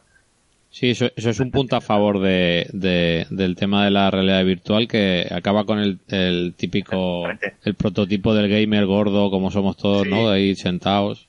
Efectivamente. PSVR tiene una cosa buena y es que eh, es verdad que puedes jugar, a muchos juegos puedes jugar sentado, eh, y, y, si juegas con el mando y no con los moves, o en según qué juegos incluso con los moves, no abarcas demasiado espacio a tu alrededor y no resulta como demasiado aparatoso, pero también puedes jugar de pie en un espacio más amplio y moverte un montón. Tiene mm. esa, esa flexibilidad. Eh, y en ese sentido la verdad es que está, está muy bien. El, el Superhot está para PSVR. Sí, voy. El, el Superhot. Y ese es otro en el que también te mueves. No, no te mueves en el, en, el espacio, en el juego, como si sucede en las versiones 2D. Pero en lo que esquivas y haces piruetas para, saltar, para esquivar las balas y demás, te mueves un montón también. Ese es el único que he probado yo así de ese tipo. Y es que en 5 minutos está ya, si no estás acostumbrado a hacer ejercicio, está ya hecho polvo. Es verdad. De hecho, y es un juego que yo era, vamos, yo lo descubrí en etapa muy alfa. Sí, tú me lo descubriste, me acuerdo, eh, Juan Luis, con era una versión para navegador, para, para Chrome. Uy, me acuerdo. Sí, y, sí, y, el temazo de ese juego es que em, empecé, me asombró porque dije, joder, han inventado un nuevo concepto cuando dicen, no, no se puede crear nada nuevo. Pues esta gente lo había creado, el juego de, de, shooter, em, de first person shooter con tiempo. Hostia, qué concepto, cómo tienes que usar la cabeza para acabar el juego o cómo superstar. Bueno, a mí en, nuestra comunidad había alguno que no mencionaré porque no está ahora mismo delante, que, que decía que era una gilipollez y qué tal. No lo entendió, es, es una, una persona de mentalidad obsoleta, aunque lo queremos mucho. Pero cuando, si ya de por sí esa movida te explota un poco la cabeza, a mí me explotó la cabeza cuando lo probé en Oculus. Porque eh, ese juego en Oculus, con la libertad de movimiento y la precisión que te da, y, con una GTX 1070, me cagué. me cagué. Es que además es, a la vez, es a la vez un juego, sí, sí, sí, es a la vez un juego de acción y un juego también de pararte y plantear tus próximos movimientos, ¿no? Absolutamente. Y es que lo haces porque, por ejemplo, ahí está la diferencia. Si tú eres un gamer de PC como lo soy yo, eh, nunca entre las consolas. Mi, interfaz es el teclado y el ratón. Soy viejo. Mi hijo cuando juega parece que, que, le ponen cámara rápida muy cabrón. Que es súper, súper rápido comparado conmigo. Pero eh, yo tengo la comodidad, mi espacio de confort es el teclado y el ratón. De repente todo eso desaparece, pero a cambio tengo mi cuerpo, mi maltrecho y ya viejuno cuerpo, pero al final como el mío, y tío, que todo mi cuerpo, porque al final en este juego particularmente es todo tu cuerpo lo que se mueve, es tu interfaz, es lo que has dicho diez mil veces ya, y lo que publicas sin parar. En Reddit la gente no para de decirlo. Mira que Super Superhot es un juego espectacular. Mm. Échale ese orden de magnitud más cuando juegas con, con cualquier cosa de VR, claro. Sí, efectivamente. Y bueno, y por último, para acabar con el tema de los juegos y la experiencia, que, cosas, cositas que también he puesto en el, en el, en el hilo de Twitter, eh, aunque lo, lo más obvio cuando uno piensa en la realidad virtual son los contenidos en primera persona por la inmersión, debo decir que también los típicos juegos de plataformitas de, de consolas de, de, toda la vida pegan un salto tan brutal en realidad virtual que de hecho algunos son mis preferidos de, de, de PSVR sobre todo el, el MOS, que es uno que, había probado la demo. El, de la rata. salió, sí, el de la rata. Es alucinante porque encima es, está hecho como si fuera un dibujo animado, la animación super currada, y claro, cuando tú lo ves ahí parece que está vivo. dicen que es precioso, ¿no? Vivo ahí, y es súper preciosista y además constantemente hace guiños, ¿no? Al jugador, a ti, al que, al que juegas, que en realidad también tienes una cierta presencia en el juego, ¿no? Te ves incluso reflejado eh, lo que sería tu cabeza, ¿no? A veces en el juego y tal y cambia totalmente el vínculo con el muñequito, que ya no es un muñequito, sino que está físicamente ahí e interactúa contigo, ¿no? Y, y luego eh, Sony sacó un juego también de plataformas que vendría a ser el Super Mario, ¿no? De, de PSVR y es alucinante lo que, lo que puede cambiar incluso un jueguito así en realidad virtual. ¿El, el Astro Boy está para, para PSVR? Sí, eh, sí, es que de hecho es un desarrollo propio de Sony. Hostia, ese, ese dicen que es que, es, que es una pasada también, ¿eh? Es, una maravilla. O sea, para mí es prácticamente tan bueno como el, como los, como los Mario en su propio género. Se pegaron un curro alucinante solo para, para PC VR. A mí me, me sorprendió, me sorprendió muchísimo. O sea, es, Sí, la, verdad es que a, a, a, títulos importantes, vamos, eh, PlayStation gana de calle a, cualquier plataforma de realidad virtual. ¿eh? Se han sabido, por un lado, tener unos pequeños estudios propios desarrollando juegos para, para PSVR y poder convencer o ayudar o subvencionar a otros estudios para que al menos parte de sus juegos de AAA puedan tener un modo de juego, una pequeña versión adaptada para PSVR y valerse de ese gran nombre, como quien dice, para, como es el caso de este Ace Combat, o Doom, o, el Skyrim para PSVR. El Skyrim no me quiero, no lo quiero hablar mucho porque podría estar hablando de él años, pero es que claro, este Skyrim ya era un juego inmersivo, entonces era un juego que estaba totalmente pensado, incluso aunque ahora gráficamente puede parecer un poco desfasado, visualmente ya recreaba perfectamente un paisaje, las estaciones, el tiempo, eh, ¿no? La fauna, la flora, etcétera, ya era un mundo súper inmersivo y encima le han puesto realidad virtual, o sea, ya para, qué más, ¿no? Yo, yo, de, eh, yo de hecho, de hecho lo, lo, lo probé en, en la Lenovo Explorer que tengo yo y, y la primera vez que la probé metí una de pico, terminé con un mayo de la muerte y dije, tengo que dejar de jugar a esto que si no, no voy a tener vida. De, de, del enganche que tenía de decir, por favor, esto es, es lo que decías tú, si ya el Skyrim en su momento fue un superventa, si era impresionante perderte por ahí explorando bosques o lo que fuera, hacerlo ya en realidad virtual que parece que estás allí. Eso fue... Yo le tengo, le tengo miedo, lo tengo ahí guardado, digo, no, no lo toco ni con un palo que si no me engancho. Yo me acuerdo del primer, el primer cambio especialmente grande fue cuando vi por primera vez un dragón, que yo lo, claro, yo me acuerdo jugando normal y en la tele y decía, ay, qué bien hecho el dragón y tal, ¿no? Qué texturas y qué tal. Y cuando lo veo jugando en la virtual, digo, es un bicharraco de 20 metros que está cerniendo sobre mí, ¿vale? Es, que no, la gente tiene que probarlo, aunque sea probarlo, solo probarlo, porque si no, nada de lo que digamos, esto todo suena cháchara de relaciones públicas, de verdad, hay que probarlo. Sí, sí, sí. Hay que probarlo. Totalmente de acuerdo. Ah, y luego otra cosa, chachi, también muy chachi que tiene el Skyrim, el tema también de poder usar las manos. El mm. tema de usar el arco en Skyrim es una maravilla tensas el arco, estiras las flechas lo haces exactamente igual si fuera un arco de verdad y te pones a probar la puntería y ves que se comporta como tal, más o menos adaptado para que no sea, para que alguna vez le des al blanco, ¿no? Eh, pero, pero es, alucinante. O con la espada y el escudo, ¿no? Una mano y la otra y las manejas de forma natural. Todas esas cosas eh, ganan también en inmersión. y perdona que te interrumpa. Dime, dime. Estoy esperando en PSVR y hasta me lo haría plantear comprarme una Play solo para eso y desde luego en Oculus.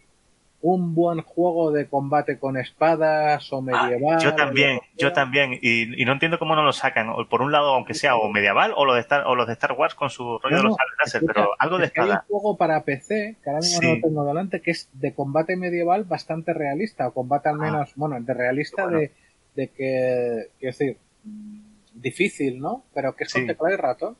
Digo, joder, tronco. Yo me acuerdo desde que salió la Wii que esperando que sacaran un buen juego que, que, que, representara con un suficiente movimiento lo más cercano ¿no? al, al uno a uno de las manos, eh, un buen juego de espadas y todavía no ha habido manera.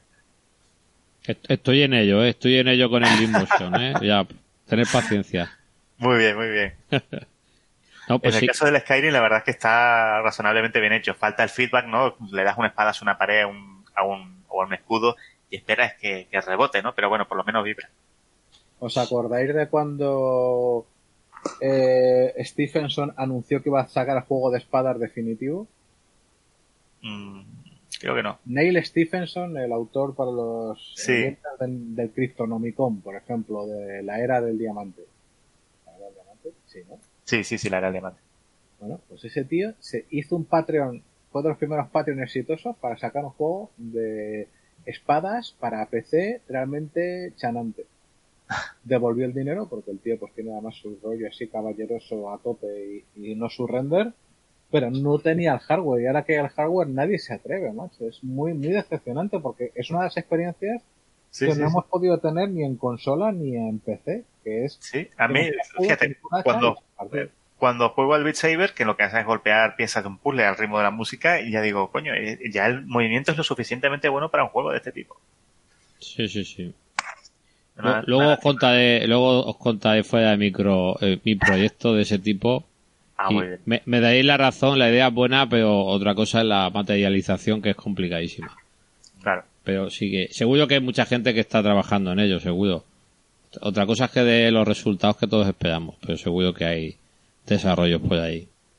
Sí, sí, me imagino que sí. Y que bueno, eh, no sé, y tener una licencia, yo seguro que, me extraña por ejemplo que, que Lucas no saque algo de Star Wars de ese palo con todo lo que tira la gente usar el tema de los sables láser, ¿no? Que empiece a abrir ahí un poco el mercado en ese tipo de juegos. Ojo, te digo una cosa. Eh, sabiendo el presunto efecto que un sable láser genera en el cuerpo, creo que es injugable. Fíjate lo que te digo, improvisando por completo. imagínate, o sea, si tú tienes una espada rollo olímpica o rollo del siglo XVIII, pues le metías un puntazo a alguien y lo mismo le dejaba listo de papeles que solo le ponías un agujero extra en su cuerpo, se quedaba jodido y tiraba para adelante. Sí. Una espada se supone que te perfora y te corta con, con mover la muñeca. Sí, eso es verdad. Es decir, como si hubiera, si tú tienes una espada láser y otra y estamos jugando en un juego en, en online y tal, ¿cómo hace el software para determinar que yo te puedo parar un piñazo, porque si tú, si tú me, eh, me, pegas un piñazo y yo pongo el bicho por delante, tú tuerces la espada y, y vas a por mi mano, por ejemplo, ¿no? Y eso no es yo que Claro. Complicado, sí, el tema de la detección de los, sí, mm. de los impactos y ese tipo de cosas. Y, y, y qué esperamos con la, con la Play 5? Eh, ¿qué, ¿qué, rumores hay sobre que se pueda utilizar VR? A ver, coméntanos un poquito. Pues mira, el principal, eh, uno, lo comenté antes, esa unidad de procesamiento externa ahora estaría, formaría parte de la propia consola, lo cual indica que vamos, que están pensando en la, en la realidad virtual desde el principio. Y, y luego, eh, que también ya, pues hay patentes de una nueva versión del mando, más adaptada al, a la realidad virtual, eh, más, más parecida a los mandos de, de Oculus y de, y de las Vive, hmm. que, que, que, lo que hay, que lo que son los, los PlayStation Move que no están mal, pero, pero no están del todo pensados para, sobre todo la gente también les pide al menos unos sticks para, para los movimientos y tal, sí. Y, y bueno, y que algunos de los desarrolladores que están, que han estado sacando eh, juegos dentro de Sony para PSVR, por lo que se comenta, por lo que hacen, por lo que los, las actualizaciones en su currículum y ese tipo de cosas, ya algunos dicen que están trabajando para juegos de realidad virtual para la próxima generación, no para PlayStation 4, con lo cual, bueno, ahí hay una declaración de intenciones, ¿no? Todavía es un poco pronto para hablar de ello, me imagino que la PlayStation 5 se empezará a hablar de ella en este 3 no creo, además dijo Sony que no iba a estar, pero en el, eh, en el del año que viene como muy tarde. y Microsoft creo que quería presentar este año la, nueva Xbox y, y, sacarla el año que viene, con lo cual no creo que esté muy lejos la, PlayStation 5 ya. Como mucho a finales de 2020 yo creo que también podría salir. Bueno, en, 2020 nos vamos a juntar aquí con, con muchas presentaciones. La de Apple se supone que también es 2020. Sí. Va, a estar interesante.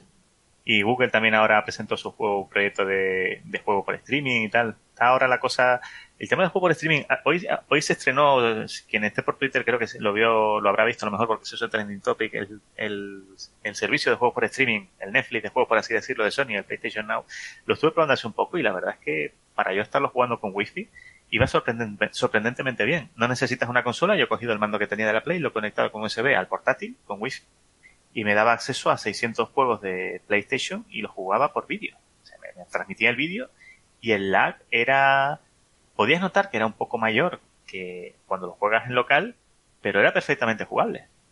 Qué pasada. Y eso me ha sorprendido. Esa es una de las cosas en las que quizá también eh, la realidad virtual juega con ventaja porque es absolutamente impensable en el futuro cercano una realidad virtual por streaming, por el tema de la tendencia. Absolutamente imposible. Sí, pero con lo que comenté en el anterior episodio, con el tema del 5G, lo mismo se puede se, puede solucionar, ¿no? ¿O qué, qué piensas? Es escéptico, ¿eh? Porque piensa que tienes que sumar la latencia que le vas a meter por cojones comparado con, la, con el procesamiento local hmm. con eh, para unas restricciones de latencia que son ridículas comparadas con la latencia que tú puedes llegar a asumir en un juego en, en pantalla externa. Es que el problema no es ancho de banda. El problema es que tienes que bajar no sé ni qué pensar, a, a, menos de un milisegundo quizás, porque es que una máquina en alguna parte está procesando los movimientos a partir de las señales que tu máquina le envía de los movimientos de tu cabeza y de tus manos. Sí. Hay juegos que en la, en la propia consola los juegas en 2D y notas un pequeño retardo al darle al, con el stick hacia adelante y el que, entre el que el muñeco se mueve, a lo mejor incluso de un cuarto de segundo o casi medio segundo el Red, Red Redemption este del oeste súper famoso, yo juego en la Play y digo, coño, se nota que tarda un poquito en avanzar. Eso en un juego normal 2D, pero ese retardo en realidad virtual sería imposible. O sea, tú muevas la cabeza y tarda eso luego en seguirte la imagen y se te cruza el cerebro, vamos, no, no imposible.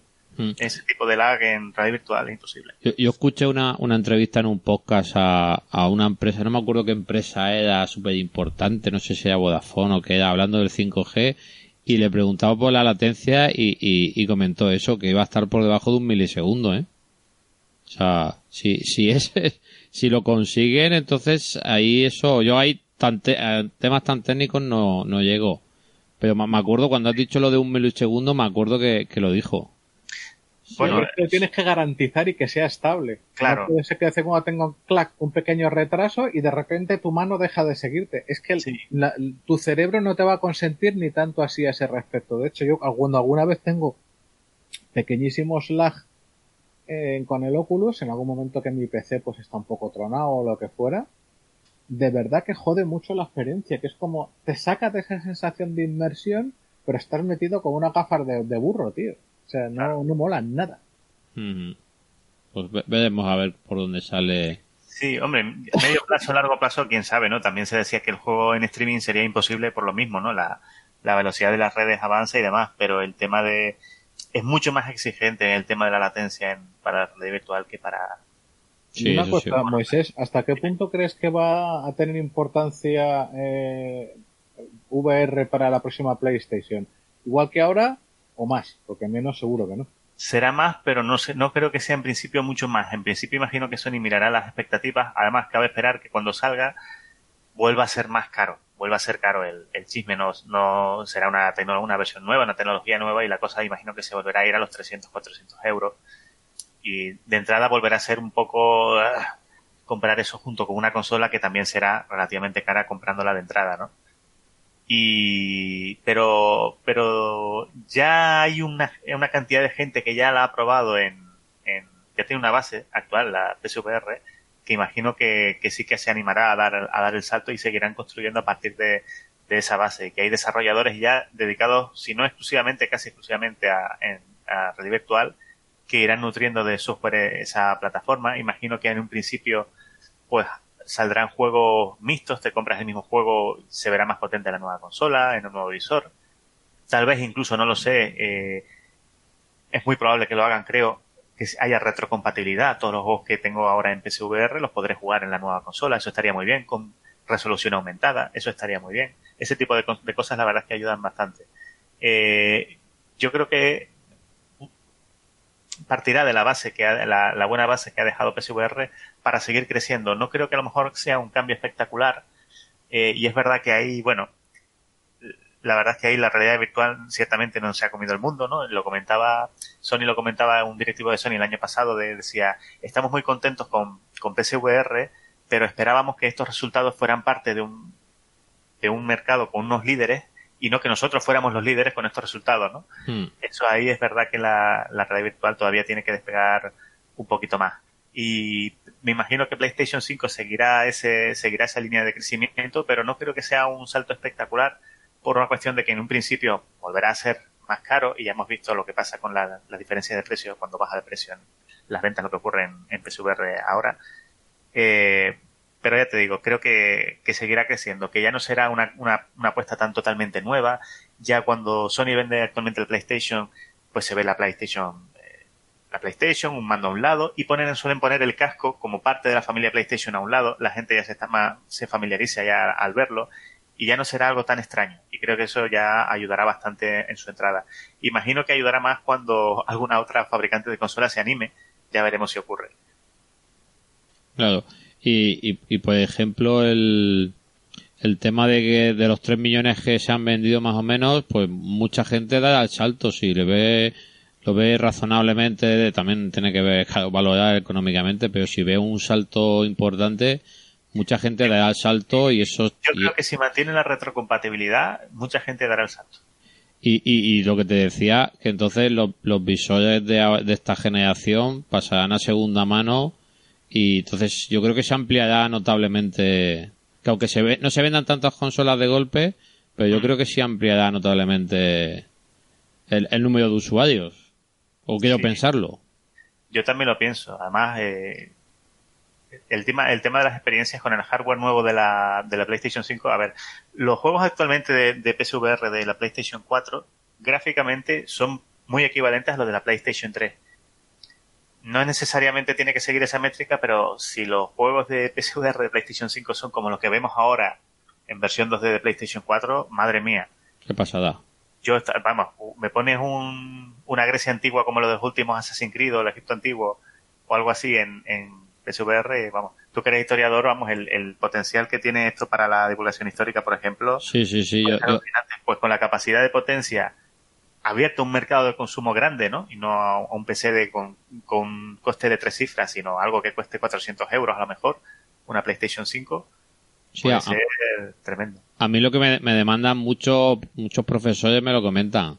Una, una profesora italiana me lo comentó el otro día. Si hay algún juego donde pueda meterme en la Roma antigua, en realidad virtual, o sea que eso es una, eso es una manera impresionante de, de dar clases de historia, por ejemplo. Sí, el Assassin's Creed Origins, que era en el antiguo Egipto, que claro, uno de los juegos de Assassin's Creed es verdad que están muy chulos por la parte histórica, luego no dejan de ser una serie de ninjas que van por la historia, ¿no? Ahí, sí, sí. Eh, eh guardias. Pero luego esos escenarios dice, qué pena que no se pueden usar, usar para algo más. En el caso del Assassin's Creed Origins, que era en el antiguo Egipto finales, ya en la época de Cleopatra, eh, hicieron un modo de juego que era un tour histórico, colaboraron con algunos colegios en, en Francia, y, usaban todo lo que habían hecho de recreación histórica para hacer un recorrido por el antiguo Egipto con, con mapas, con, con es una, recreación 3D brutal con los medios que tienen ellos, que son cientos de personas, una superproducción, ¿no? Un triple A. Y eso ya debería ser posible, esa, esa capacidad gráfica en, ya es posible en PC, si lo tienes uno lo suficientemente bueno, y mm. debería ser posible en consolas en la próxima, en la próxima generación. Vamos, se me hace la boca agua de imaginar algo así. O sea que tú, tú vas a dar el salto seguramente, ¿no? Yo seguro. Yo seguro. De hecho, ha sido eh, eh, esto es lo que está condicionando la próxima la compra de mi próxima consola. Si Microsoft sacara un, un, visor de realidad virtual para, para Xbox, a lo mejor me pensaría comprar la Xbox. Pero mientras eh, tengo de claro que va a ser la, la, PlayStation 5. De hecho, ahora mismo estoy jugando más a la realidad virtual que a, lo, que a los juegos planos. Sí, pero es que Microsoft en un, en un comunicado dicen que van a apostar por la VR en la siguiente generación de consolas y en el siguiente comunicado te dicen lo contrario, o sea, no son muy, muy de fiar. Entre, que están un poco traumatizados de lo que ocurrió con, con Kinect y la Xbox y que, y que claro, eh, PlayStation ha vendido 3 millones de PSVR en un parque de 90 millones de máquinas. Microsoft tiene un tercio de esa cantidad de PlayStation, con lo cual ellos dirán, ¿y cuánto podremos rascar aquí nosotros en virtual? No sé si eso les echará para atrás, yo imagino que tiene que ver. Hmm. Sí, sí, seguramente. Pero bueno, si empiezan más fuerte en la próxima generación, porque en realidad hay que, hay que hacer aquí un ejercicio de memoria histórica.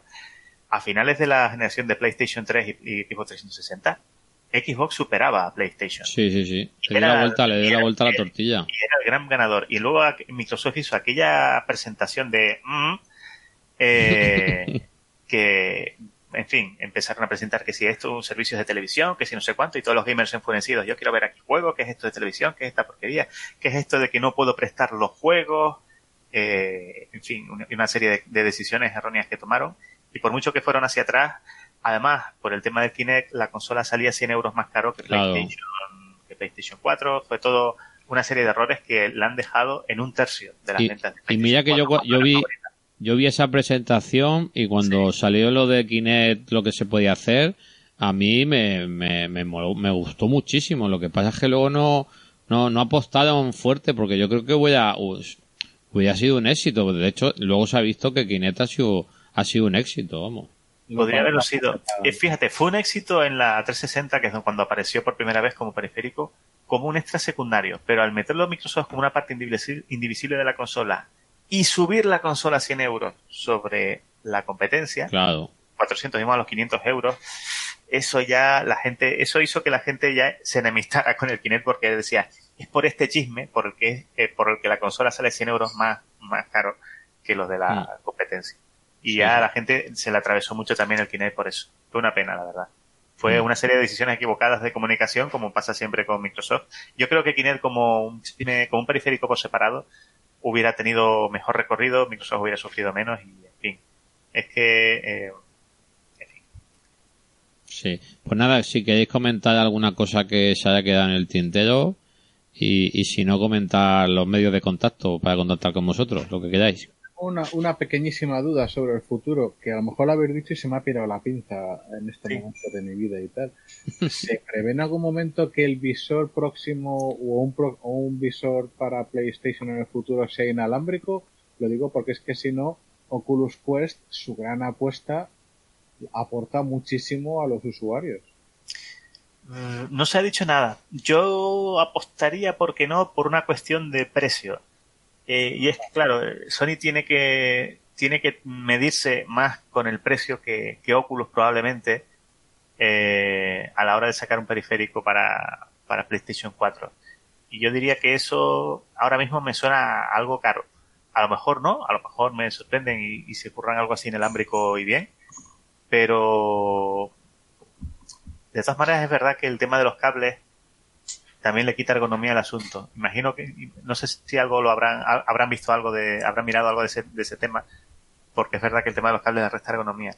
Pero un casco inalámbrico, mm, con todas las demás mejoras que seguramente tenga el casco, eso en la cabeza, en mi mente, me hace pensar en algo que se va de los 500 euros, a lo mejor, no lo sé. ¿Qué precio, qué precio se espera para, para, para esa Oculus?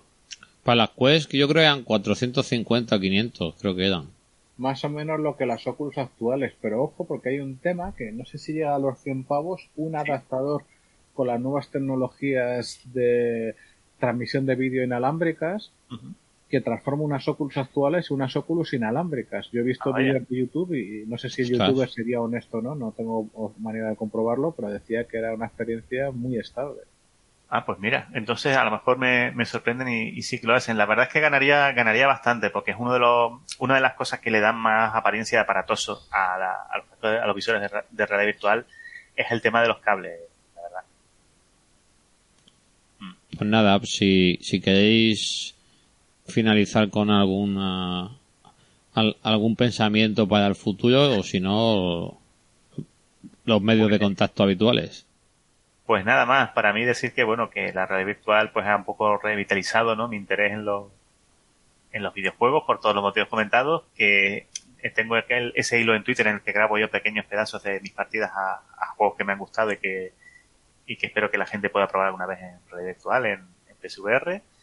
Y que y bueno, y reiterar, si tienen además, eh, si tienen un PC y, y pueden desembolsarse determinada cantidad de dinero, les recomiendo que se compren la, cualquier, la solución que más les guste para PC, porque además de juegos, pues tienen un montón de, de, de historias de homebrew y, y una escena de, aplicaciones y de experiencias mucho más amplia, eh, que, que les pueden sacar todavía más partido a la, a la realidad virtual. Si no tienen tanto dinero, la verdad es que en temas de juegos y experiencias, para el, para el, para el precio que cuesta, lo que ofrece PSVR es una relación de calidad-precio espectacular, francamente.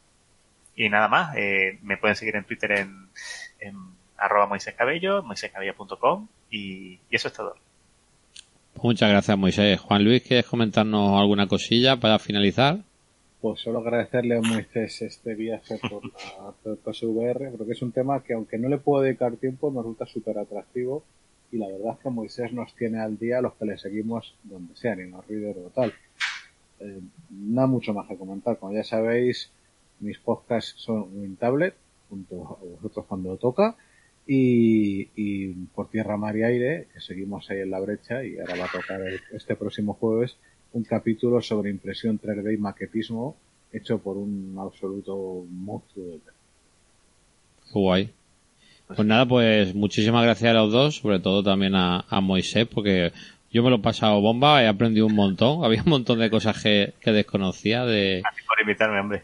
De PlayStation VR, nada, cuando quieras, pues ya sabes que esta es tu casa aquí con, con Juan Luis, que lo conoce bastante bien de WinTablet. Sí. Y nada, que ha sido un placer. Muchas gracias a los dos y, y nos vemos la semana que viene. Hasta luego.